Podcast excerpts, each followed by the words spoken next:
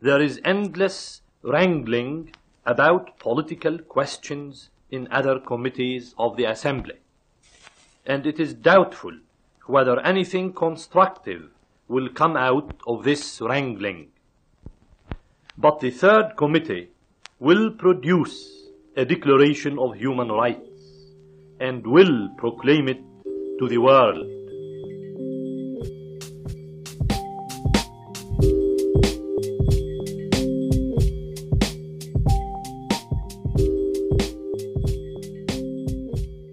Herzlich willkommen zur dritten Folge des Völkerrechtspodcasts, unser Podcast zur Wissenschaft und Praxis des internationalen Rechts. Ich nehme heute die Folge zusammen mit Erik auf. Vielen Dank, Sophie, und herzlich willkommen auch von mir. Unser Thema ist heute Menschenrechte. Aber nicht ein Menschenrecht im Speziellen, sondern ganz generell. Wann ist ein Staat an Menschenrechte gebunden? Problematisch ist das vor allen Dingen in drei Konstellationen. Bei militärischen Auslandseinsätzen, bei Überwachungsmaßnahmen und bei der Seenotrettung. Genau, und all diese Szenarien finden ja im Ausland statt. Ein Staat wird also im Ausland tätig und daher spricht man dann hier von der extraterritorialen Geltung von Menschenrechten. Grundsätzlich muss ein Staat in seinem eigenen Territorium die Gewährleistung von Menschenrechten garantieren und die heutige Frage ist, ob und inwieweit er dies in besonderen Fällen auch außerhalb seines eigenen Territoriums tun muss. Darum wird es auch bei unserem Grundlagenteil gehen. Isabel geht auf das Urteil des Europäischen Gerichtshofs für Menschenrechte aus dem Jahr 2001 ein, auf die Bankovic-Entscheidung, in der es das erste Mal von entscheidender Bedeutung war, inwieweit Menschenrechte extraterritorial die Staatsgewalt binden. Im Interview danach sprechen Sophie und Professorin Nora Markert über aktuelle Entwicklungen, bei denen die staatliche Bindung an Menschenrechte von besonderer Bedeutung ist. Insbesondere wird es hierbei auch um Menschenrechtsverpflichtungen des Bundesnachrichtendienstes, des deutschen Auslandsgeheimdienstes, bei Überwachungsmaßnahmen im Ausland gehen.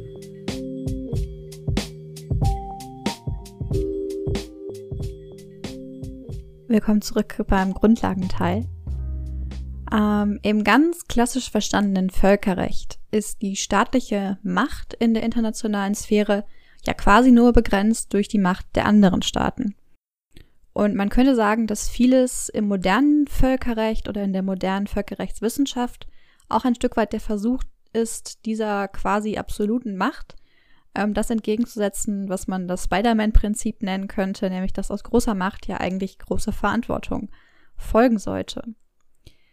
Ein Versuch, auch eben so etwas zu erreichen, kann gesehen werden in äh, dem Verfahren, das der EGMR-Entscheidung Bankowitz aus dem Jahre 2001 zugrunde liegt. Das ist Bankowitz und andere gegen Belgien und andere.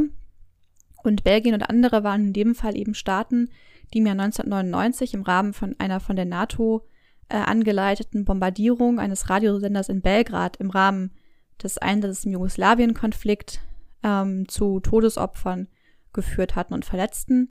Today we're going back to April of 1999 when NATO bombed the Serbian state television station in Belgrade. It was part of NATO's military campaign against Serb President Slobodan Milosevic.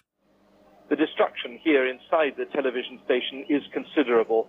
Offices are full of shattered glass, papers are blowing everywhere, and videotape is fluttering from the branches of the trees outside the broken windows. Angehörige dieser Opfer und selbstverletzte Personen wandten sich eben an EGMR um eine Entscheidung darüber zu erlangen, ob das Verhalten dieser NATO-Vertragsstaaten unter anderem das Recht auf Leben und weil es ein Radiosender war ja auch das Recht auf Pressefreiheit verletzt hatten. Die Entscheidung ist eine sogenannte Zulässigkeitsentscheidung. Das heißt, es geht schon alleine nur darum, ob der EGMR überhaupt für diese Entscheidung, diese Entscheidung überhaupt treffen kann, ob dieses Verfahren zulässig ist, ob nämlich überhaupt die EMRK hier anwendbar ist. Das Problem für diejenigen, die dort geklagt haben, war nämlich, dass in Artikel 1 der EMRK steht, dass die Rechte, die in der EMRK drinstehen, denjenigen Personen zugestanden werden, zugesichert werden, die der Hoheitsgewalt der Vertragsstaaten unterstehen. Und da war hier eben die Frage, ob die Personen, die sich in Belgrad in diesem Radiosender aufgehalten haben, der Hoheitsgewalt der Staaten unterstanden, die dort das bombardiert haben. Die Hoheitsgewalt im Völkerrecht ist im Grundsatz sehr territorial zu verstehen. Das heißt, sie bezieht sich auf das Staatsgebiet ähm, eines eben eines Staates. Und das war hier eben nicht Jugoslawien aus Sicht derjenigen Staaten, die doch die NATO-Aktion durchgeführt haben. Und wie der Gerichtshof betont in der Entscheidung, ist das das Grundprinzip. Und von anderen Arten von Hoheitsgewalt, die es geben soll, sind Ausnahmen, die einer ganz besonderen Rechtfertigung bedürfen. Also zum Beispiel, wenn im Rahmen von einer Militäraktion ein Staat über ein ihm fremdes Gebiet sogenannte Effective Control, tatsächliche Kontrolle, ausübt im Sinne einer Besatzung. Und dafür reichte eben aus Sicht des EGMR die bloße Bombardierung im Rahmen des Jugoslawien-Konflikts durch die, durch die NATO-Vertragsstaaten noch nicht aus. Dementsprechend entschied er hier, dass die KlägerInnen eben keine Rechte gegen die äh, EMRK-Vertragsstaaten geltend machen konnten und das Verfahren schon unzulässig war. In der Rechtsprechung nach Bankowitz hat der Gerichtshof diese strenge Handhabung teilweise wiederum etwas aufgeweicht. Er hat zum Beispiel auch ähm, tatsächliche Kontrolle bejaht in Fällen, in denen diese eben nicht auf einer militärischen Besatzung in diesem Sinne beruhte. Von unserer Idee von Superheldentum und Spider-Man-Prinzip sind wir aber damit nach wie vor wohl am EGMR noch etwas weiter entfernt.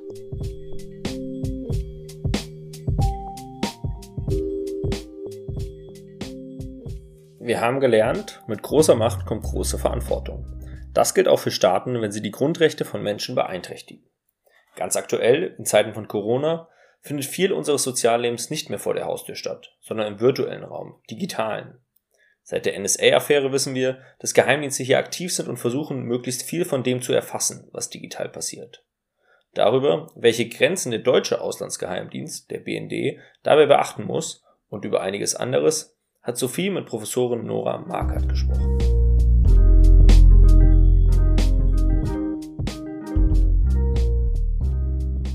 Ich freue mich, dass ich heute mit Nora Markert über das BND-Urteil des Bundesverfassungsgerichts und über die extraterritoriale Wirkung von Grund- und Menschenrechten sprechen kann. Nora Markert ist Professorin für internationales öffentliches Recht und internationalen Menschenrechtsschutz an der Westfälischen Wilhelms-Universität in Münster. Sie ist Mitbegründerin und Vorstandsmitglied der Gesellschaft für Freiheitsrechte, der GFF. Die GFF hat die Verfassungsbeschwerde zum BND-Verfahren koordiniert. Ja, herzlich willkommen im Völkerrechtspodcast Nora Markert. Ja, vielen Dank. Ich freue mich über die Einladung. Ich würde gerne mit dem im Mai 2020 ergangenen BND-Urteil beginnen.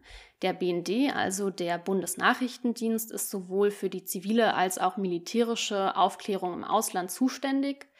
Seine Tätigkeit ist seit 1990 in einem Gesetz geregelt, dem BND-Gesetz.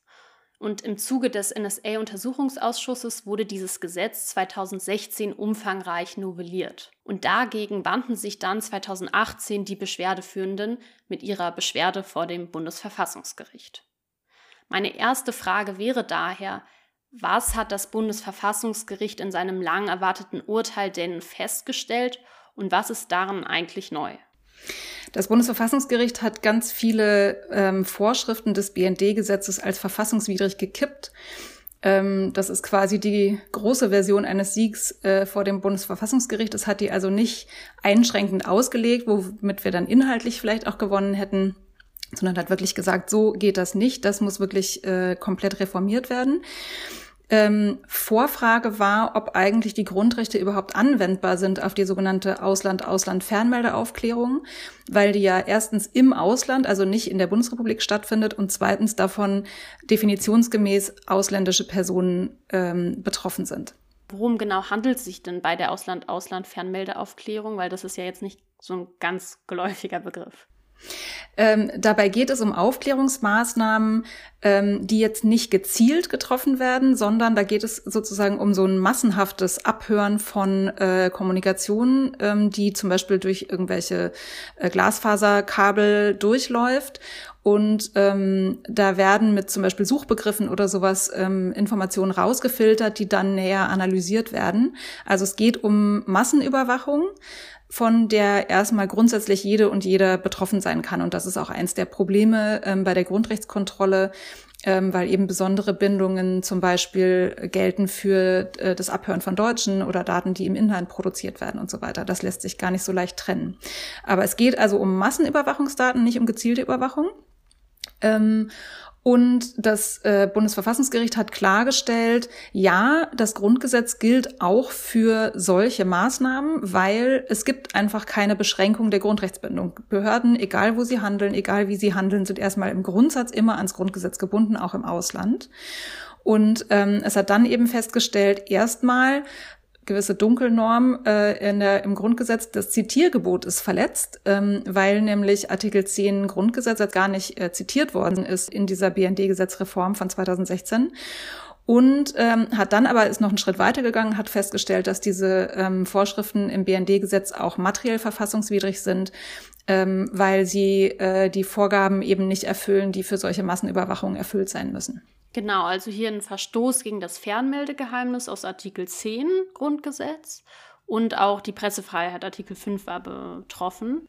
Genau, es ging ja um die äh, eine Verfassungsbeschwerde von ähm, Investigativjournalisten und Journalistinnen, die sich darauf berufen haben, dass zum Beispiel ihre vertrauliche Kommunikation mit ihren Quellen ähm, überwacht, äh, möglicherweise jedenfalls überwacht worden ist und dass das eben für die Quellen dann gefährlich ist, dass die Daten an ausländische Geheimdienste weitergegeben worden sind, ähm, was wiederum zusätzliche Gefahren für die Quellen ähm, darstellt und so weiter. Also das waren Personen, die für die diese Überwachung einfach besonders problematisch ist. Sie hatten ja eben schon einmal gesagt, dass das Bundesverfassungsgericht hier jetzt einfach nicht nur gesagt hat, dass die BND-Gesetznormen anders auszulegen wären. Was ist denn jetzt genau die Folge davon, dass das Bundesverfassungsgericht entschieden hat, dass das BND-Gesetz in Teilen verfassungswidrig ist? Die Folge ist, dass wir ein komplett neues Gesetz brauchen, ähm, weil das äh, Gesetz von 2016 oder die Reform von 2016 ähm, die Ausland-Ausland-Fernemeldeaufklärung überhaupt nicht geregelt hat, ähm, basierend auf der Annahme, dass das nicht nötig wäre, weil die Grundrechte ja gar nicht gelten dafür und dann braucht man ja auch keine Eingriffsgrundlage. Und das Bundesverfassungsgericht hat klargestellt, wir brauchen drei wesentliche Elemente. Das eine ist äh, eine klare Eingriffsschwelle mit klar definierten Rechtsgütern und so weiter, mit entsprechenden Bindungen. Zweitens, ähm, die Datenerhebungen und Auswertungen müssen auch protokolliert werden ähm, und das ermöglicht äh, dann eine wirksame Kontrolle.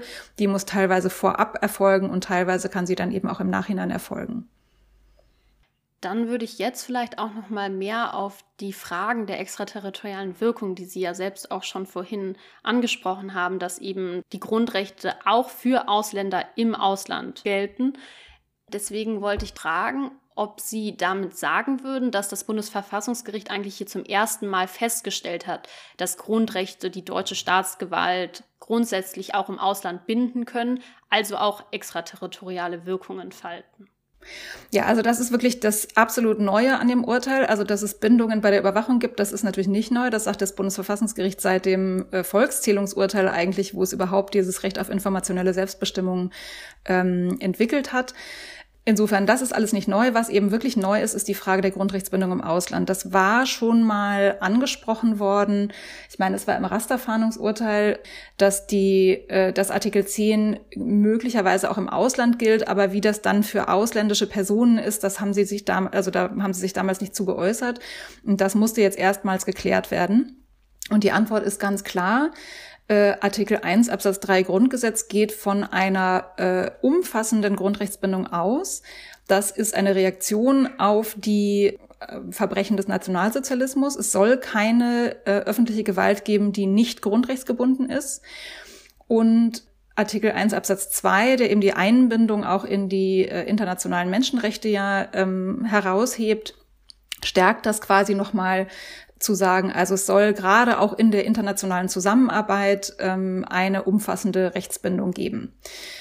Ähm, und damit ist erstmal nur die Grundsatzfrage geklärt, gelten die Grund Grundrechte überhaupt im Ausland für ausländische Personen? Wie weit die Bindung dann genau reicht, das sagt das Bundesverfassungsgericht ja auch sehr klar. Das muss dann immer wieder in einer Einzelbetrachtung geklärt werden. Sie klären das jetzt erstmal nur für Artikel 10 und Artikel 5 äh, in Bezug auf Überwachungsmaßnahmen. Bei diesen beiden Grundrechten handelt es sich ja auch um sogenannte Jedermannsgrundrechte, also das Grundgesetz gesteht sie explizit jedem zu. Es gibt auch Grundrechte, bei denen der Wortlaut des Grundgesetzes nur von Deutschen spricht, die man dann auch als deutschen Grundrechte bezeichnet. Deswegen hier die Frage, hat das BND-Urteil denn über Artikel 10 und Artikel 5 Grundgesetz und über die Jedermanns Grundrechte hinaus eine Bedeutung auch für andere Grundrechte? Also erstmal geht das Bundesverfassungsgericht davon aus, dass diese Auslandsbindung grundsätzlich erstmal für alle Grundrechte in Betracht kommt vielleicht nicht für alle Dimensionen gleich stark. Vielleicht gibt es dann auch nochmal Abschwächungen im personellen Schutzbereich, je nachdem. Also da ähm, werden wir, glaube ich, in der Zukunft einfach immer wieder nochmal genaue Klärungen bekommen müssen. Für die deutschen Grundrechte ist es natürlich so, dass wir da ja schon die Frage haben, wie weit ähm, das dann möglicherweise durchs allgemeine Persönlichkeitsrecht in den Dimensionen aufgefangen wird ähm, für Personen, die eben keine deutsche Staatsangehörigkeit haben. Wir haben die Frage der Gleichbehandlung von Unionsangehörigen und so weiter. Also, dass die dann gar nicht gelten im Ausland für ausländische Personen, das kann man wahrscheinlich so streng nicht sagen, sondern da wird es dann eben auch wieder darauf ankommen, ähm, den Geltungsbereich äh, differenziert für diese Auslandssituationen zu definieren. Ähm, Sie haben ja jetzt gerade auch schon gewisse Einschränkungen oder vielleicht auch Auslegungen, Modifizierungen von dieser Grundrechtsbindung im Ausland dargelegt. Vielleicht könnten wir dann noch so ein bisschen mehr drauf eingehen. Also Sie haben gerade schon gesagt, dass vielleicht nach dem persönlichen Schutzbereich differenziert werden könnte oder auch nach den sogenannten Grundrechtsdimensionen. Vielleicht könnten Sie hier auch noch mal so ein bisschen klar machen, worum es sich dabei handelt und was für Dimensionen es da eigentlich gibt und bei welchen Sie sagen würden, das Bundesverfassungsgericht hat hier schon festgestellt, dass diese spezifische Dimension vielleicht des Grundrechts dann im, gedeckt wäre. Ja, also es hat zum Beispiel deutlich gemacht ähm, im Urteil, dass hier vor allem eben die Abwehrdimension äh, des Grundrechts oder der beiden Grundrechte betroffen ist und dass es da aus Sicht des Gerichts eben relativ unproblematisch ist, das auch äh, im Ausland für ausländische Personen anzunehmen. Ähm, hat aber eben auch angedeutet, für andere Grundrechtsdimensionen könnte es anders aussehen, zum Beispiel die Schutzpflichten die sich aus Grundrechten ergeben. Zum Beispiel gibt es ja eine staatliche Schutzpflicht für das Leben. Ähm, und äh, da könnte man eben sagen, na ja, dass jetzt deutsche Behörden irgendwie ins Ausland reisen müssen, um dort andere Personen zu schützen und dass sich das aus den Grundrechten ergibt, das ist relativ unwahrscheinlich. Auch so Gewährleistungsverantwortung dafür, dass bestimmte Dinge funktionieren. Ähm, auch da könnte man sicherlich sagen, na ja, das ist dann einfach nicht so richtig sachgemäß den ähm, Bindungen, die da im Ausland bestehen müssen. Da sind aber eben die Einzelheiten dann wirklich klärungsbedürftig. Zum Beispiel ähm, haben wir ja aus dem menschenrechtlichen Bereich dann eine äh, Einschränkung über die Frage, ob eigentlich Hoheitsgewalt ausgeübt wird und ob sich daraus dann eben menschenrechtliche Bindungen ergeben. Ähm, möglicherweise muss das Bundesverfassungsgericht dann entsprechende Kriterien auch äh, in Zukunft für andere Grundrechtsdimensionen entwickeln. Und würden Sie auch Probleme sehen, wenn deutsche Grundrechte im Ausland gelten? Sie sind ja gerade bei den Einschränkungen schon etwas darauf eingegangen, aber vielleicht noch mal die ganz explizite Frage danach. Ja, also der äh, BND hat ja argumentiert, ähm, wenn deutsche Grundrechte äh, die deutschen Behörden auch im Ausland binden, dann wäre das äh, ein Verstoß gegen das Interventionsverbot und das wäre quasi Imperialismus, weil man dann deutsches Recht im Ausland einführen würde und das geht natürlich nicht. Das ist vielleicht so ein bisschen Quatschjura im Völkerrecht. Ähm, weil, also wenn irgendwas das Interventionsverbot verletzt, dann ist es natürlich das Abhören im Ausland und nicht rechtsstaatliche Bindungen für das Abhören. Und zweitens äh, macht man natürlich nicht den anderen Staaten Vorschriften dafür, was sie machen dürfen, sondern man bindet sich selbst. Also die können ja weiterhin machen, was sie wollen. Ähm, und fremden Staatsangehörigen zusätzliche Rechte einzuräumen, ist auch kein Übergriff in eine fremde Rechtsordnung. Also das ist, da hat das Bundesverfassungsgericht sich auch erfreulich klar äh, zu geäußert etwas weniger sarkastisch, als ich das jetzt gemacht habe natürlich. Aber es gibt schon gewisse Schwierigkeiten, die sich möglicherweise in der Zukunft auftun können, wenn man da genauer hinschaut. Und gewisse Hinweise gibt auch schon eine erste Entscheidung ähm, des zweiten Senats oder eine Kammerentscheidung des zweiten Senats in der Sache, nämlich bei der Frage, wie es eigentlich ist mit der Auslandsgeltung von Grundrechten im bewaffneten Konflikt. Ähm, in dieser Kammerentscheidung ging es um die, den Bombenabwurf im Kundus, der ja seit Jahren in verschiedenen Gerichtsforen, insbesondere mit Unterstützung durch das ECCHR, European Center for Constitutional and Human Rights, ähm, durchgefochten wird weil die ähm, Angehörigen der Opfer eben sagen, das war eine Verletzung des humanitären Völkerrechts, diese Bombe auf diese beiden Tanklaster abzuwerfen, bei der eben bei diesem Bombenabwurf sind ja sehr, sehr viele Zivilpersonen ums Leben gekommen. Und das Bundesverfassungsgericht oder die, die Kammer des Zweiten Senats hat da klargestellt, ähm, also das deutsche Amtshaftungsrecht, das gilt prinzipiell auch für Auslandssachverhalte, weil das die Kompensationsfunktion der Grundrechte betrifft. Und die Grundrechte gelten ja, haben wir gerade gelernt, auch im Ausland. Und deswegen muss eigentlich auch das Amtshaftungsrecht im Ausland gelten. Und dann ganz am Ende des Beschlusses sagt die Kammer aber, na ja, darauf kommt es aber jetzt nicht an, weil das humanitäre Völkerrecht hat das, hat der BGH entschieden, war ja nicht verletzt. Und diese Feststellung, da sind erstmal auch keine verfassungsrechtlichen Fehler passiert. Jetzt kann man natürlich sagen, Moment mal, die Grundrechte gelten im Ausland und wenn die verletzt worden sind, dann gibt es Amtshaftungsansprüche und jetzt soll aber das humanitäre Völkerrecht nicht verletzt sein und deswegen gibt es keine Amtshaftungsansprüche. Da ist ja noch gar nicht geklärt, wie verhalten sich jetzt eigentlich das Recht auf Leben und das Recht auf Eigentum zu den äh, Schutzvorschriften des humanitären Völkerrechts für Zivilpersonen. Das ist ungeklärt. Es kann ja eigentlich grundsätzlich sein, dass der deutsche Grundrechtsschutz auch weiter reicht als die völkerrechtlichen Mindeststandards. Und für den bewaffneten Konflikt ist auch anerkannt, dass die Menschenrechte grundsätzlich erstmal weiter gelten, also dass die nicht suspendiert sind, aber dass das humanitäre Völkerrecht irgendwie so eine Art von Lex Spezialis Regime ist, was zum Beispiel jetzt für die Tötung von KombatantInnen oder auch für jetzt Schäden an zivilen Zielen und Zivilpersonen die Regeln vorgibt, wann das gerechtfertigt sein kann.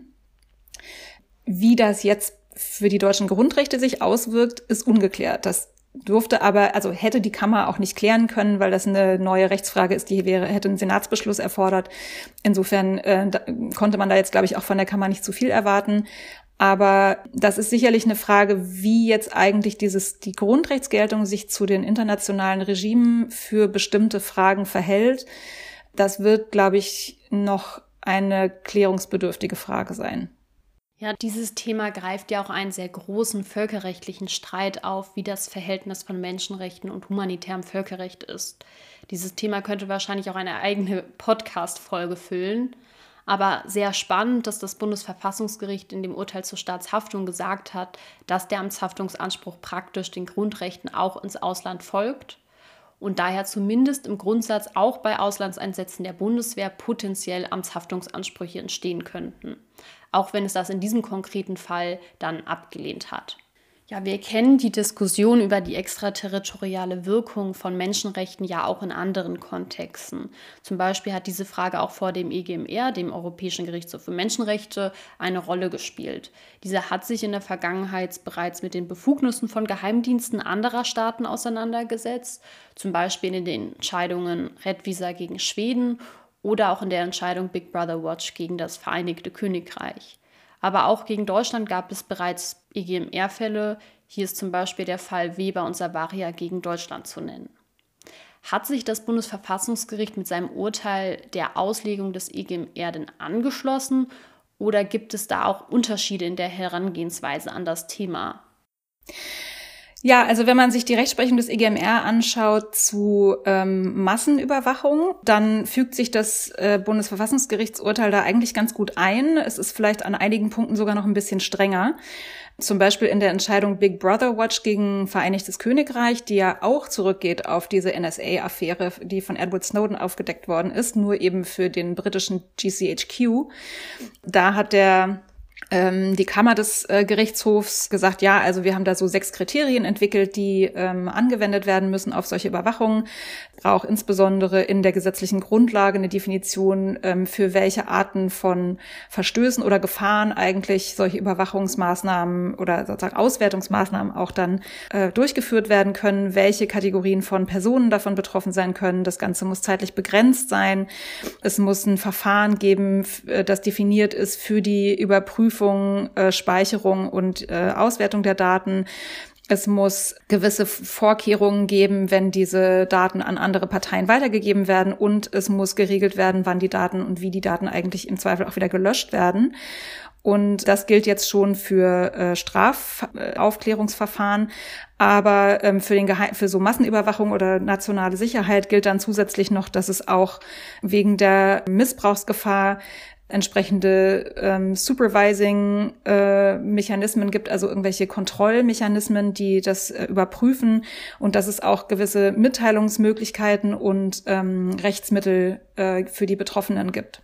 Und zum Beispiel sagt der EGMR aber, na ja, also das ist eine Vorabkontrolle durch Richter oder Richterinnen gibt, das ist vielleicht Best Practice, aber das ist jetzt nicht äh, absolut notwendig aus Sicht der EMRK.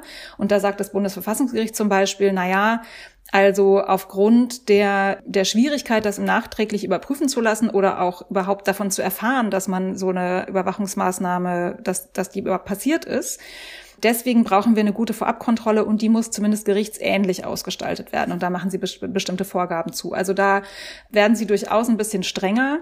Aber grundsätzlich kann man sagen, das läuft ganz gut parallel. Das Bundesverfassungsgericht entwickelt seine Maßstäbe aber wirklich sehr klar aus der deutschen Verfassung, zitiert schon auch mal den EGMR, aber ähm, übernimmt das jetzt nicht einfach und sagt, der EGMR sagt das und dann machen wir das jetzt auch so. Wenn man jetzt das BND-Urteil und auch die Rechtsprechung des EGME im Kopf behält, was könnte das dann in Zukunft für Auswirkungen auf andere Geheimdienstpraktiken haben? Ich denke dabei an den sogenannten Ringtausch. Dabei wurde dem BND vorgeworfen, dass er Informationen annimmt, die fremde Geheimdienste gewonnen haben. Der BND hätte aber diese Informationen selbst nicht legal gewinnen können. Denken Sie, dass das BND-Urteil und die EGMR-Urteile auch rechtliche Implikationen für diese Praxis haben? Und sehen Sie, dass mit dieser Praxis die Grundrechtsbindung umgangen werden könnte? Wie könnte sich hier dann die Extraterritorialität von Menschenrechten auswirken? Also die Gefahr der Umgehung ist ein Risiko, das sowohl der EGMR als auch das Bundesverfassungsgericht klar ansprechen. Ähm, das Bundesverfassungsgericht sagt auch explizit, Ringtausch ist nicht erlaubt. Also man darf jetzt nicht sagen, okay, wir dürfen diese Daten nicht erheben, aber der andere Geheimdienst wohl und dann fragen wir die einfach und dann nehmen wir die Daten von denen. Dass das passiert, äh, ist relativ klar. Äh, das hat erstaunlicherweise auch ein früherer BND-Präsident äh, neulich in der Debatte als Beispiel angeführt. Äh, dass das ganz problematisch sei für den BND, wenn sie da bestimmte Gefahren nicht aufklären dürften aufgrund der rechtlichen Bindungen. Sie hätten dann damals in dem entsprechenden Fall ähm, den libanesischen Geheimdienst gebeten, sie würden doch bitte die Daten erheben und dann hätten die ihnen die geliefert und damit hätten sie dann einen Anschlag verhindert. Also, ähm, dass das äh, passiert, ist eine reale Gefahr. Äh, umso wichtiger ist es, dass ähm, die äh, ganzen Tätigkeiten des BND äh, klar dokumentiert werden müssen und jederzeit einer Kontrolle unterliegen müssen und dass diese Kontrolle auch ähm, sowohl was ihre Kompetenzen angeht, als auch was ihre sächliche und personelle Ausstattung angeht, dazu in der Lage ist, das effektiv auch durchzuführen. Also die müssen zum Beispiel das Recht haben, jederzeit vor Ort irgendwie die Sachen einsehen zu können. Ähm, sie müssen das Personal verpflichten können, ihnen Auskunft zu erstatten, äh, und zwar zeitnah und so weiter. Also äh, wenn da zum Beispiel jetzt nicht mitgeschrieben werden muss, wann eigentlich welche Daten von wem bekommen, äh, also erhalten worden sind und unter welchen Voraussetzungen, da, da, da, da, da, dann kann das natürlich nachher auch keiner mehr nachprüfen. Ähm, insofern glaube ich, ist da, sind da die, die extrem engen Vorgaben des Bundesverfassungsgerichts schon ganz gut nachvollziehbar, dass die eben sagen, effektiv muss auch wirklich effektiv sein. Hm. Dann hätte ich auch noch eine weitere Frage mit einem Beispiel. Ähm, wie ist die Verantwortlichkeit, wenn der BND Informationen an Verbündete weitergibt und diese Verbündeten dann auf Grundlage dieser Informationen Völkerrechtsverletzungen, also zum Beispiel Verstöße gegen das humanitäre Völkerrecht begehen? Ja, das ist eine Frage, wo tatsächlich der, ähm, das Bundesverfassungsgericht sehr eng anschließt an äh, die Rechtsprechung des EGMR, die da schon sehr weit zurückgeht. Und ähm, in beiden Fällen, sowohl EGMR als auch jetzt Bundesverfassungsgericht, kommen die Standards aus Auslieferungsentscheidungen. Und das Bundesverfassungsgericht sagt da, äh, der deutsche Staat darf nicht die Hand zur Menschenwürdeverletzung reichen. Also ähm, er darf nicht anderen Mächten ähm, da, dazu Beihilfe quasi leisten oder die Voraussetzungen dafür schaffen, ähm, dass diese schwerste Menschenrechtsverletzungen begehen, wenn das vorher bekannt ist. Und ähm, der EGMR hat diese Standards entwickelt in der Syring-Entscheidung. Ähm, Jens Söring äh, hat sich in der, im Todeszellentrakt äh, befunden ähm, oder sozusagen war davon bedroht, dahin zu kommen äh, in den USA äh, für einen Mord, der ihm vorgeworfen wurde. Und er wurde damals von, den, ähm, von Großbritannien ausgeliefert. Und der EGMR hat gesagt, also dieses Todeszellensyndrom, das ist unmenschliche und erniedrigende Behandlung. Und wenn man die ausliefert, dann ist das quasi sozusagen schon der Schritt zu dieser Misshandlung, wenn man weiß, dass das passieren wird. Ähm, und das ist dann ausgeweitet worden. Ähm, auf richtig so ein Refoulementverbot, was sich aus Artikel 3 ergibt. Das heißt, wenn ein reales Risiko besteht, dass eine Person im Ausland entweder äh, unmenschliche oder niedrige Behandlung oder Bestrafung erleiden wird oder Folter ausgesetzt sein wird, dann ist die Auslieferung oder Abschiebung äh, verboten. Und ähm, das hat das Bundesverfass Bundesverfassungsgericht auch in der Auslieferungsentscheidung mal ähm, selber als Standard entwickelt. Und das wirkt sich jetzt hier aus, weil ähm, zum Beispiel natürlich sensible Daten, äh, sagen wir mal, über MenschenrechtsverteidigerInnen ähm, weitergegeben werden könnten oder natürlich auch über mögliche äh, TerroristInnen, die dann zum Beispiel von den entsprechenden Staaten eingesetzt werden könnten, um diese Personen zu foltern, sagen wir mal. Und das wäre dann eine Handreichung zu einer Menschenwürdeverletzung durch den deutschen Staat. Insofern fordert das Gericht, dass hier äh, entweder die Informationen nicht weitergegeben werden dürfen oder entsprechende Vorkehrungen jedenfalls getroffen werden müssen. Aber man kann nicht einfach die Augen verschließen, sondern es muss da eine Rechtsstaatsvergewisserung geben. Das sind nicht unbedingt dieselben Standards, die in Deutschland gelten, aber äh, so absolute Mindeststandards wie zum Beispiel eben keine Menschenwürdeverletzung, das muss äh, so gut wie möglich sichergestellt werden. Jetzt kommen wir langsam zum Abschluss des Interviews. Ich würde Sie gerne noch eine Frage fragen, die ein bisschen einen Ausblick vielleicht auch beinhaltet. Ja, die Informationsweitergabe im Ausland spielt ja auch in anderen Fällen eine Rolle, außer in geheimdienstlichen Tätigkeiten direkt, zum Beispiel in der Migrationskontrolle. Gibt es da denn auch eventuell in Zukunft Fälle vom EGMR, die da vielleicht nochmal einige Sachen konkretisieren werden oder Punkte, die besonders strittig sind? Ja, da ist tatsächlich auch ein Fall schon anhängig. Äh, der ist vom Global Legal Action Network eingebracht worden. Ähm, der Fall heißt SSG und andere gegen Italien. Da geht es um eine Seenotrettungssituation wo private SeenotretterInnen von der libyschen Küstenwache abgedrängt worden sind und die ähm, Küstenwache hat dann Menschen an Bord genommen nach Libyen zurückgebracht. Und das Ganze kam zustande, weil das italienische Seenotrettungs- oder die italienische Seenotrettungsleitstelle diese Informationen über die Rettungsaktion an die Libyer weitergegeben hatte. Und da kann man sich natürlich fragen, ist das nicht auch problematisch, wenn die wissen, okay, die libysche Küstenwache ist erstmal keine rechtsstaatliche Behörde. Zweitens, wir wissen, dass da oft äh, Gewalt und Lebensgefahr passieren in solchen Rettungsszenarien durch die Libyer.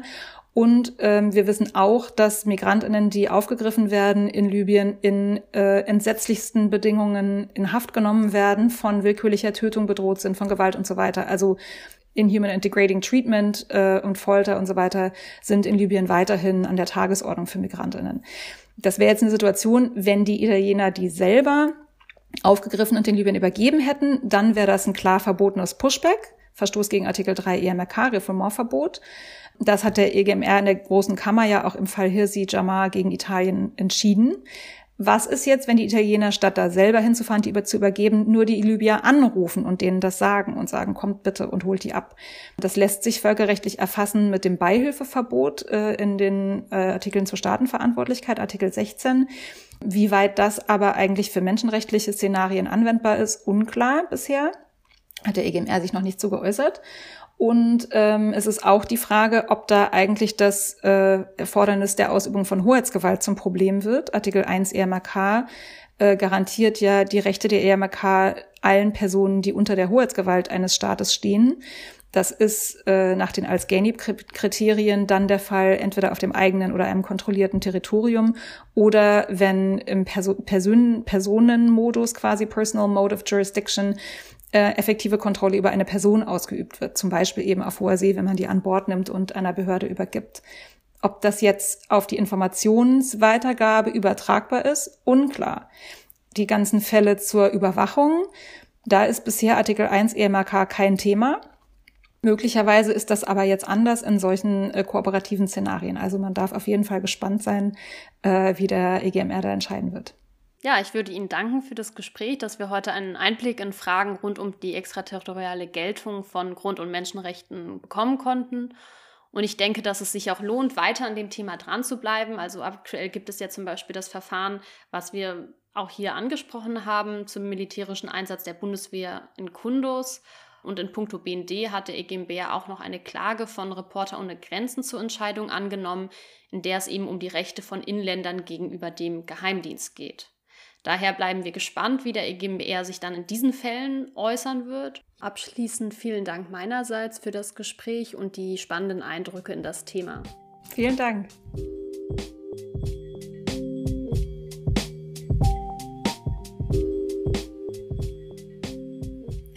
Um was ging es dieses Mal? Das Bundesverfassungsgericht hat in seiner Entscheidung zum BND-Gesetz festgestellt, dass die deutsche Staatsgewalt auch im Ausland an Grundrechte gebunden ist.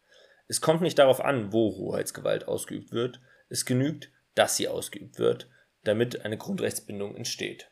Die Grundrechte folgen also der Staatsgewalt. Offen ist noch, für welche Grundrechtsdimensionen das gilt. Nur für die abwehrrechtliche Dimension, also wenn der Staat die Bürgerinnen und Bürger, vereinfacht gesagt, in Ruhe lassen soll, oder auch, wenn es um Schutzpflichten des Staates geht.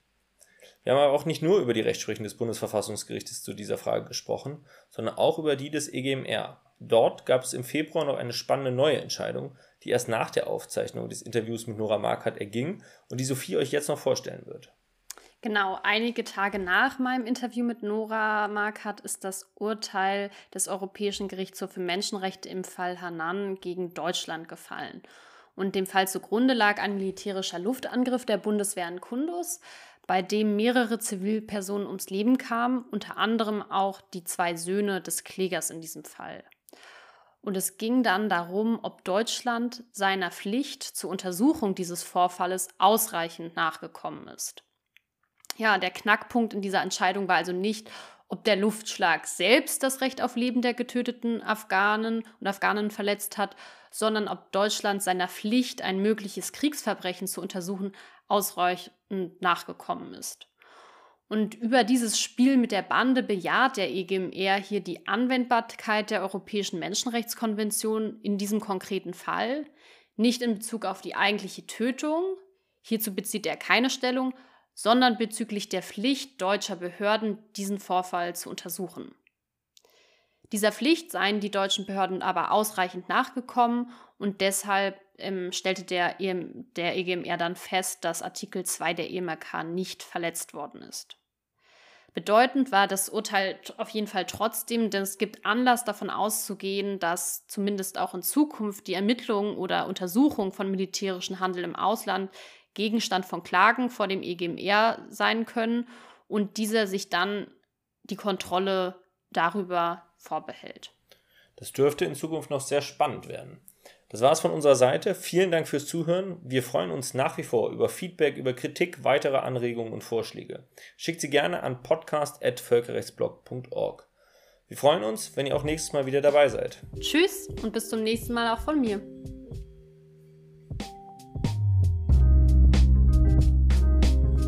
Der Völkerrechtspodcast ist ein Projekt des Völkerrechtsblogs und wird von Philipp Eschenhagen, Isabel Liszewski, Sophie Schubert und Erik Todfeld produziert.